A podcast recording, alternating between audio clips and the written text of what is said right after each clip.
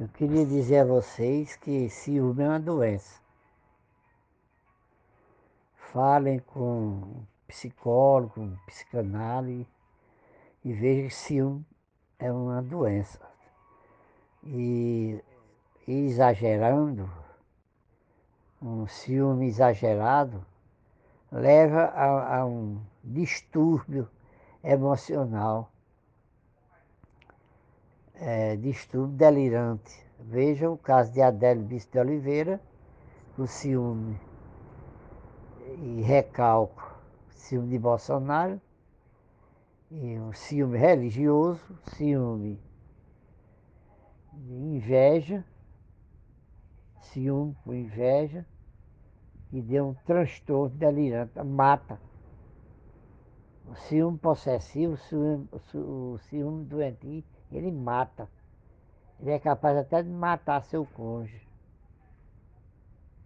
É bom a pessoa que tem esse, essa síndrome desse, dessa doença vá se tratando, vá se curando ao ponto de evitar um problema na velhice.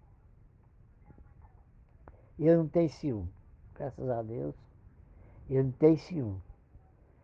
Nem ciúme possessivo, nem ciúme zeloso, não. Nunca tive ciúme, graças a Deus. Eu sou um muito equilibrado nesse sentido. Primeiro, eu aprendi desde a minha mocidade, da minha infância, dos meus sete anos de idade, que o homem não manda na mulher. A mulher só é mulher do homem até o dia que ela quiser. E que não quiser, ponto. A propriedade do corpo é dela, ela entrega o que ela quiser.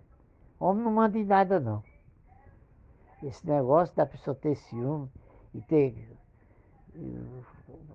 Teve um gaiato para se amostrar, mandou fazer um cinto de castidade e botou, quando saía de casa, colocava um cadeado na mulher. Saiu até no programa de, de, de Google, de, de é, Camargo. É, foi em 75, 74, 75. Cinto castidade, fizeram até uma. Aí teve um, aí Chacrinha disse, essa moda pega, menino, aí, aí os cabos, os frandileiros iam ganhar, não ia, não ia ter frandileiro para fazer esse produto de interditar o desejo da mulher para quem ela interessava, interessasse intencionalmente a, a, a vida íntima da mulher, né? Porque a vida é dela. Não adianta o homem querer governar a mulher nas suas partes, nos seus desejos íntimos, porque tanto ela pode cometeu infidelidade conjugal fisicamente como mentalmente. Isso é besteira, ciúme é doença. Eu quero dizer para essa gurizada que eu tenho 18 netos e acabem com esse negócio de querer ter ciúme e de querer ser dono da sua, da sua namorada, querer governar, querer mandar, que você não manda nem em você, você não manda nem no seu coração.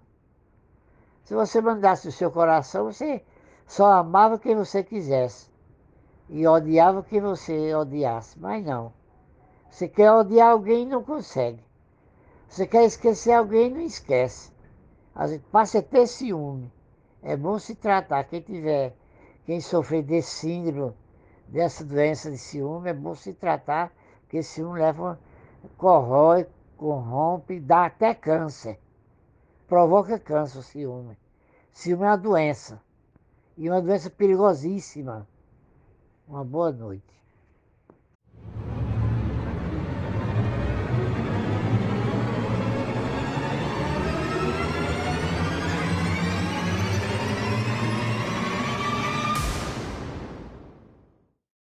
Lirinha, em 2017 você me falou certa vez que quando criou asa voou.